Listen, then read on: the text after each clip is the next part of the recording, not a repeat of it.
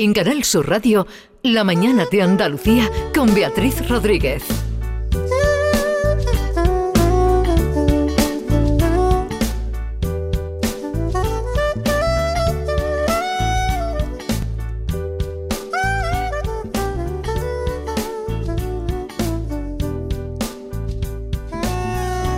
Fechas navideñas, eh, fechas eh, de muchas compras que lo venimos eh, refiriendo, por- porque es la realidad en lo que vivimos y, precisamente con la realidad que vivimos hay que ir, hay que ir con estos tiempos.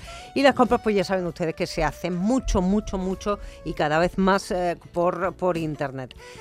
Claro, para que ustedes puedan comprar tiene que haber alguien que quiera vender, ¿no?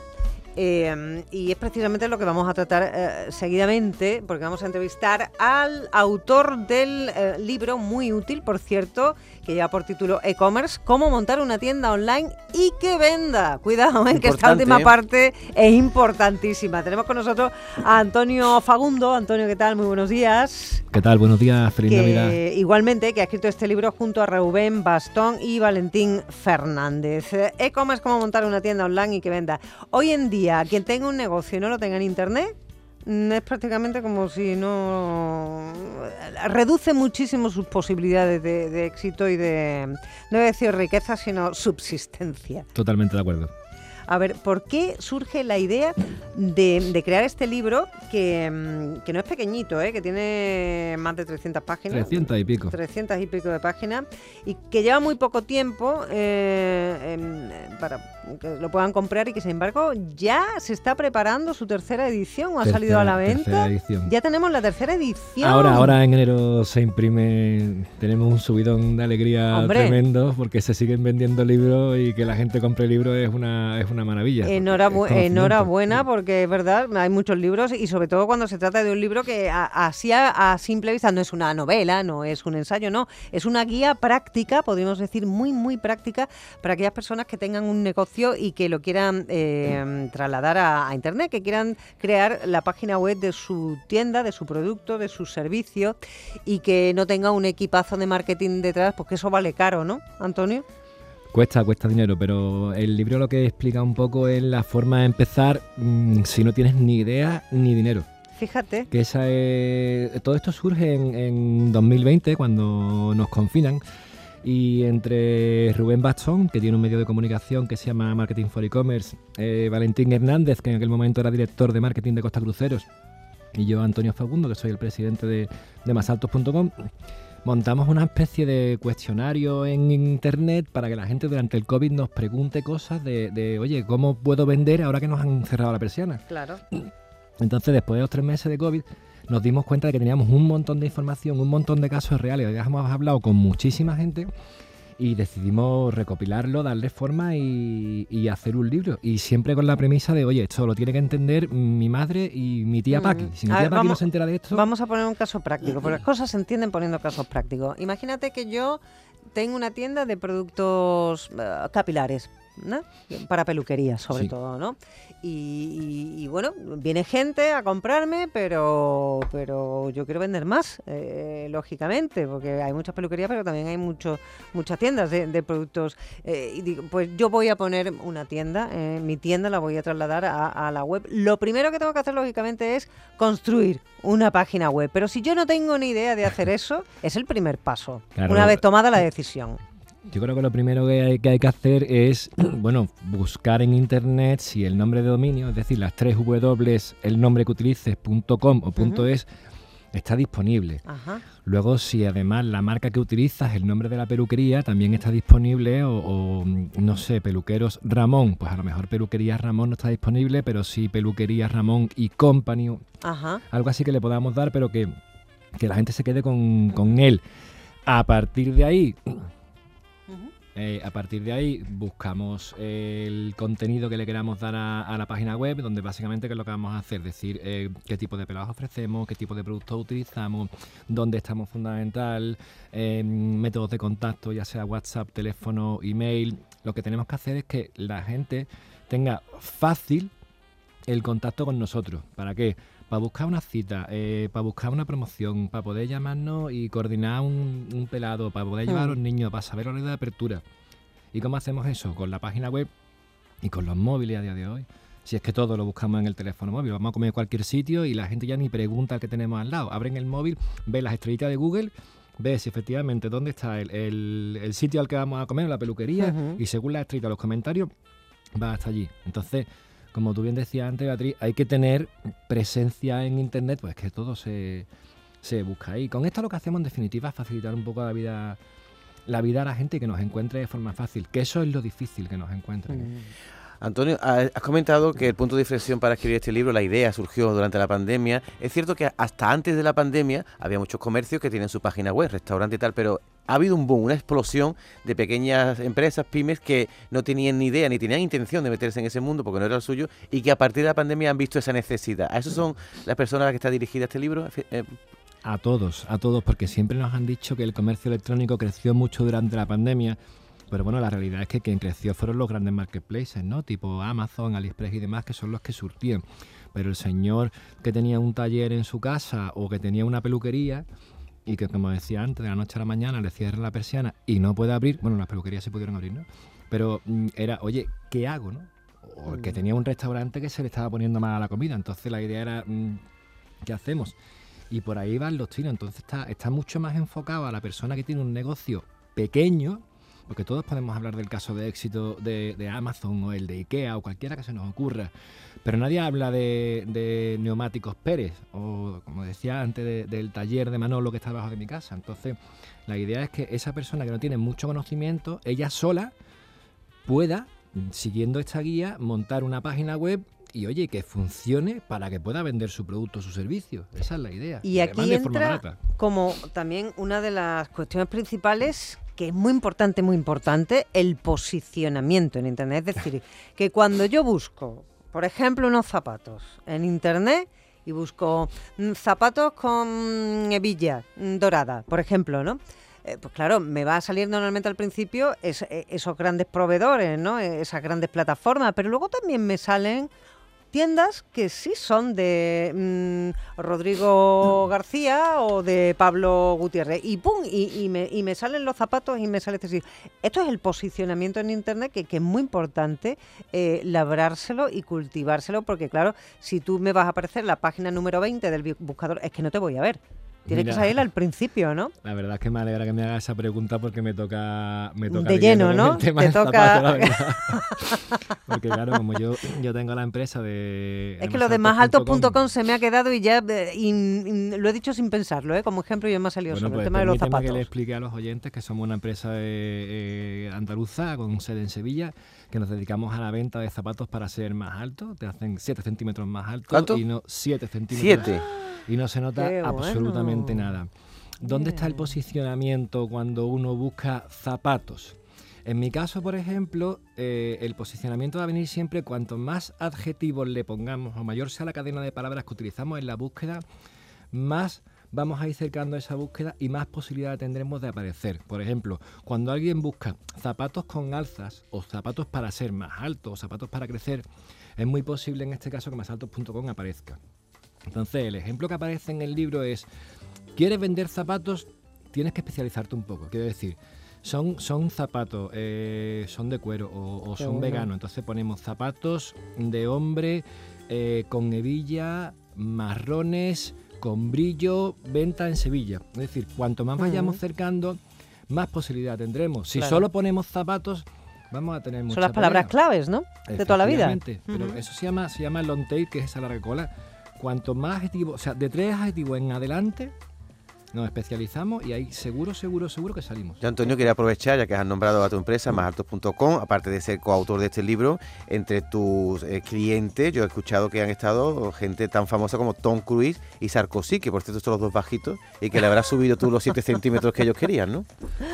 Bueno, la verdad es que se ha hablado mucho de... Hay, hay, hay mucha persona conocida que que bueno, da la cara delante de las cámaras o en el mundo de la política o en el cine y, utilizan este tipo de, zapatos. ¿no? Nosotros tuvimos la, suerte de que cuando empezamos en 1993, em, Felipe González dijo públicamente que José María Aznar, quien a la postre sería presidente del gobierno, era cliente nuestro. De hecho, eh, está en los periódicos y él llamaba cariñosamente, entre comillas, a José María Aznar zapatitos, pero era por la altura de, de José María Aznar. Entonces, claro, lo que ninguno pensábamos es que aquel señor se convirtiera en presidente del gobierno. Claro. Y de la noche a la mañana nuestro prescriptor fuera el presidente del gobierno. Entonces esas cosas dan... O sea, que dan usaba los zapatos ¿También? vuestros, ¿no? Según usaba- Felipe González afirmaba, sí. Según Felipe Ah. González. Porque tú, tú- tú no puedes decir, no si lo de Tom Cruise Sarkozy es cierto, tú no de lo alguna desvelas, ¿no? manera, Felipe González hizo un poco como de influencer, ¿no? Y utilizó las redes no sociales en Claro. aquella época, pero sí las redes que tenía a su alcance. Claro, son, impos- son muy importantes también en el tema de, de nuestra página web, de nu- nuestro negocio en la web. Eh, hoy en día que te promocionen, que tú te promociones a través de las redes de Instagram, de Facebook, de Twitter y, y también si hay gente que te quiere hacer el favor, como Felipe González, no precisamente con esa intención, pero bueno, está muy bien, ¿no? Lo de los influencers. Son muy, son muy importantes, las redes sociales son súper importantes y lo vimos en, en el confinamiento, que era la forma que teníamos de comunicarnos junto con las videollamadas, ¿no? que acabamos un poco, yo acabé cansado de videollamadas, pero es verdad que las redes sociales nos permitían como negocio llegar a las personas y llegar a su casa. Y además se han convertido en un escaparate y en una forma de comunicar que o estás en redes sociales o no existes. Nosotros tenemos muchos clientes, por ejemplo, que, que nos preguntan a través de TikTok o a través de Instagram y nos dicen que de dónde somos, o que cuánto valen los zapatos, o que dónde tenemos la tienda, pero eh, como norma general ellos no entran nunca en la web, sino que directamente de TikTok te preguntan. Entonces hemos llegado a esa, a esa conexión tan cercana que es como pregunta-respuesta rápida. Entonces redes sociales, sí, sí y todas. Mm, Ese es mi consejo. Bueno, pues la verdad es que eh, eh, el libro es de lo más completo. Eh, una cosa que yo me he preguntado siempre, yo ya te hablo desde el aspecto del cliente, ¿no? Pero claro, estamos estrechamente unidos. ¿Las cosas son más baratas si las compras por internet? ¿O no necesariamente? Si tú tienes un negocio y lo pones en internet, ¿es aconsejable que bajes un poquito el precio para así vender más Es o no? curioso porque además eso es uno de los capítulos de- del libro. Cuando nos reunimos Valentín, Rubén y yo no lo teníamos muy claro, pero es cierto que hace como unos 10 años parece que las ventas offline, ¿no? que son las que se producen en el comercio tradicional, deberían ser más caras que la venta online, que es la que hacemos por en Ujú. internet. ¿Por qué? Porque se dice que no hacía falta personal, que El si intermediario, almacén, ¿no? De toda la vida que se habla de eso. Sí, pero bueno, si yo tengo mi tienda, mm, mi zapatería en este caso, masaltos.com, que la tenemos en la calle Feria, y luego tengo mi página web que es masaltos.com, la estructura, la infraestructura, la oficina, el trabajador, el zapato, el producto es el mismo. Ujú. Bueno. Entonces realmente no hay, no hay una diferencia. Podéis entrar en, en- en Amazon, en Zara, en el Corte Inglés y veréis que el precio es el mismo. Vamos a hacer una paradita y seguimos porque es súper interesante todo esto. Nada, dos minutos. La mañana de Andalucía con Beatriz Rodríguez.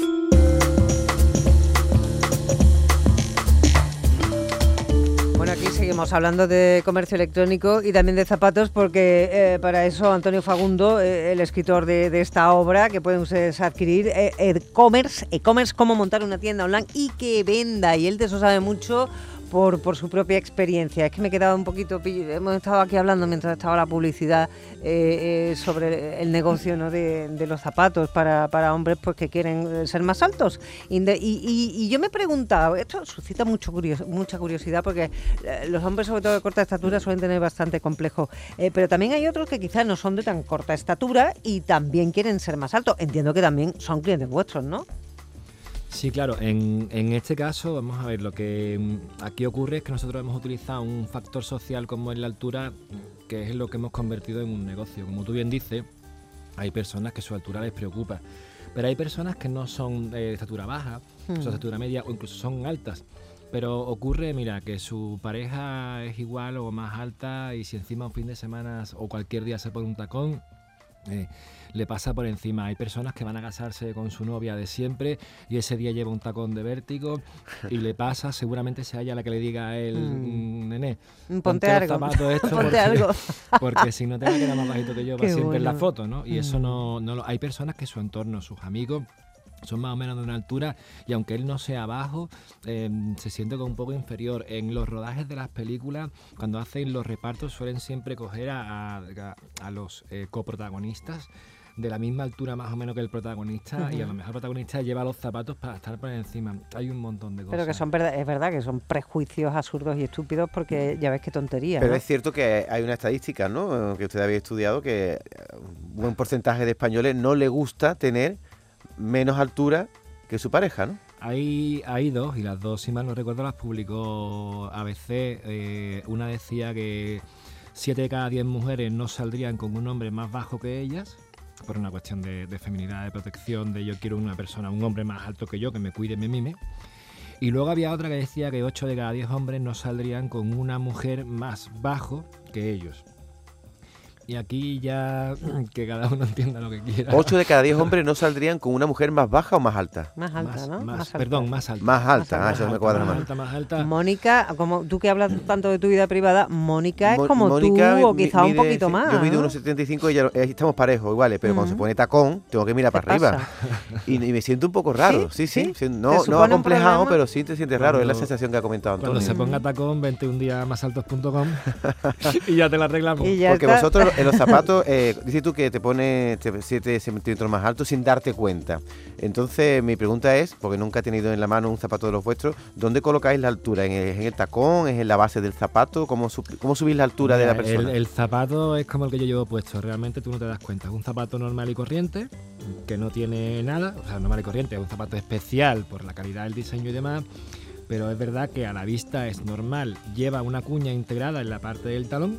Ajá. Esa cuña no es de quita y pon como las que venden en las teletiendas, para que nos entendamos, sino que es fija y viene integrada en el zapato con una arma especial para que quepa la cuña y quepa el pie. Porque si yo un zapato convencional le pongo una cuña, el pie no entra, porque no tiene hueco.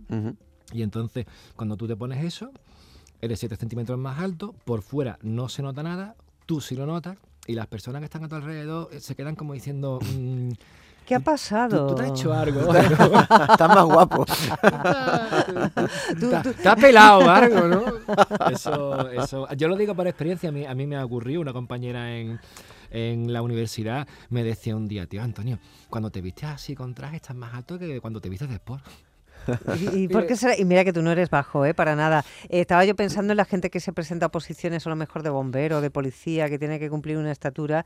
Y yo sé de casos de que cuando han ido a hacer la prueba, que normalmente la prueba física, viene la prueba médica y te miden. Y yo sé de gente que le ha llevado el padre en el coche y el tío en, en el asiento de atrás, completamente tumbado todo el tiempo y ha estado horas en horizontal antes de ir a la prueba para que eh, la columna estuviera un poco más despegadita y pudiera medir hasta dos centímetros más, una cosa así. Qué pena que no pueden llevar los zapatos vuestros. Bueno, yo te, te cuento una cosa que además es, es real y cada vez ocurre más en las famosas igualadas de la Semana Santa, en la que los costaleros tienen una medida concreta para ir en cada trabajadera. Eh, hay quien los lleva, Lleva tus para zapatos. dar la altura, porque como eso tú tienes que ir con una altura concreta al día de la igualdad y a partir de ahí una vez iguales ya continuamos dentro debajo del paso. Pero Pues, eso es un eso es un percance para los compañeros, como sea muy bajito, luego, luego va a ir el paso un poquito cojo. ¿eh? Bueno, el que le gusta. Oye, Antonio, para, para compradores de zapatos ilustres, como hemos comentado algún famoso anteriormente, ellos pasan físicamente por la tienda, te lo compran por internet, ¿cómo es la venta? Porque esta mañana he comentado yo, ¿te acuerdas, Bea? Que yo jamás compraría zapatos por internet. Mm, Y me sí, pasó una vez, dicho. compré un zapato, me mandaron de China y yo tenía el 41, me estaba pequeño y di- yo, como voy a devolver un zapato en China? Entonces, la, co- la venta de zapatos por internet es complicada, ¿no? Porque no se lo puedes la- probar. La venta de la moda en general es complicada, pero bueno, em, también es cierto que eh, comprar unos zapatos no sé cómo los compraste en China o a través de qué página, porque hay comercios que son más seguros que otros, con menos o mejor tiempo de entrega que otros, y luego sobre todo la facilidad de devolución y, cambio, ¿no? En principio, el que tiene un 40 o tiene un 42 tiene un 42, esa es la talla que tiene. Y luego ya tú te los pruebas, te gustarán más o menos y demás, pero yo no te recomendaría comprar los zapatos en China. Bueno, si quieres esperar que te tarden un mes en llegar, te, lo, te los compras, pero eh, la, la moda es que tiene el, el problema este porque los tallajes no son no son únicos, ¿no? Tú te compras una talla L o M en un sitio y va, y va cambiando. Pero en general nosotros que tenemos un tallaje europeo mm, confirmado y la gente que tiene un 41 es un 41 aquí y en, y en Pernambuco, ¿no? Y eso la verdad es que nos, nos ayuda mucho con el tema de las devoluciones. Yo te recomiendo que compres por internet mm, moda. A mí me pasó una cosa con. Y ya entramos en el plano de la logística ¿eh? y la logística inversa, que es uno de los Esa- capítulos de- del libro. otra, que es el tema de mandar, que la tienda mande los artículos, a, pues normalmente pues con, con, pues, con empresas, ¿no? Con empresas o con el propio correo, empresas privadas o correos. Y, y luego eh, la logística inver- inversa, que es la, las devoluciones. El tema de las devoluciones en Internet, claro, si tú eres una gran plataforma como Amazon, que la hemos nombrado, pues es gratis. Pero hay otras muchas plataformas, sobre todo de ropa, de zapatos, que si tú devuelves un producto, un artículo, tienes que pagar el, el- el porte, que pueden ser 6, 7 euros, y claro, esto pica, esto rasca al, al bolsillo y molesta. Pero sin embargo, yo he observado que hay empresas que se lo montan muy bien, porque dicen, si tú tienes un perfil aquí y me pagas X cantidad pequeñita al mes, ¿vale? Yo te mando el producto gratis y si tú me lo devuelves te voy a cobrar, pero yo te hago unas campañas de ropa y de calzado con tal descuento que tú ya cuentas con la pasta que te vas a gastar a la hora de devolver. Todo esto está muy pensado, muy pensado, muy pensado dentro de lo que es el comercio electrónico, ¿verdad? Muchísimo. Eh, yo, yo aquí en este caso, eh, mm, además es lo que llegamos los tres autores al consenso en el libro, y era un poco el... e- Es cierto que a, lo- a los pequeños comercios, y en, en mi caso mi empresa, masaltos.com, es una pequeña empresa, no es una gran empresa, no Mm. somos un, el corte inglés ni somos Amazon, somos una pequeña empresa, entonces, claro, el tema de los envíos, las devoluciones y demás nos hace daño. Claro. Porque cuando tú te equivocas o, o mandas un, un zapato que no es su talla, hay que devolverlo y tal, al final que gana dinero la empresa de mensajería, que es la que se está lucrando con nosotros, ¿no? Pero lo que hay que hacer aquí en este caso, desde mi punto de vista, es copiar a los grandes. Y si los grandes ofrecen un envío gratuito y ofrecen una recogida gratuita y ofrecen un envío premium en uno o dos días y tú quieres de verdad competir en un mundo de comercio electrónico, Mm. intenta hacer eso. Pues esa idea es muy buena, eh, probablemente luego a la larga le va a hacer menos daño y la verdad al bolsillo de quien compra le Nosotros viene fenomenal. Envío y cambio gratis. Bueno, eh, Antonio Fagundo, uno de los autores de Commerce, cómo montar una tienda online y que venda. Muchas gracias por este ratito. Seguiríamos hablando, pero vamos a llegar ya a las 12 y nos tenemos que despedir. Así que ha sido todo un placer, un gusto. Muchas gracias y feliz Navidad a todos. Igualmente, y mañana aquí volvemos en la mañana de Andalucía. Sean felices.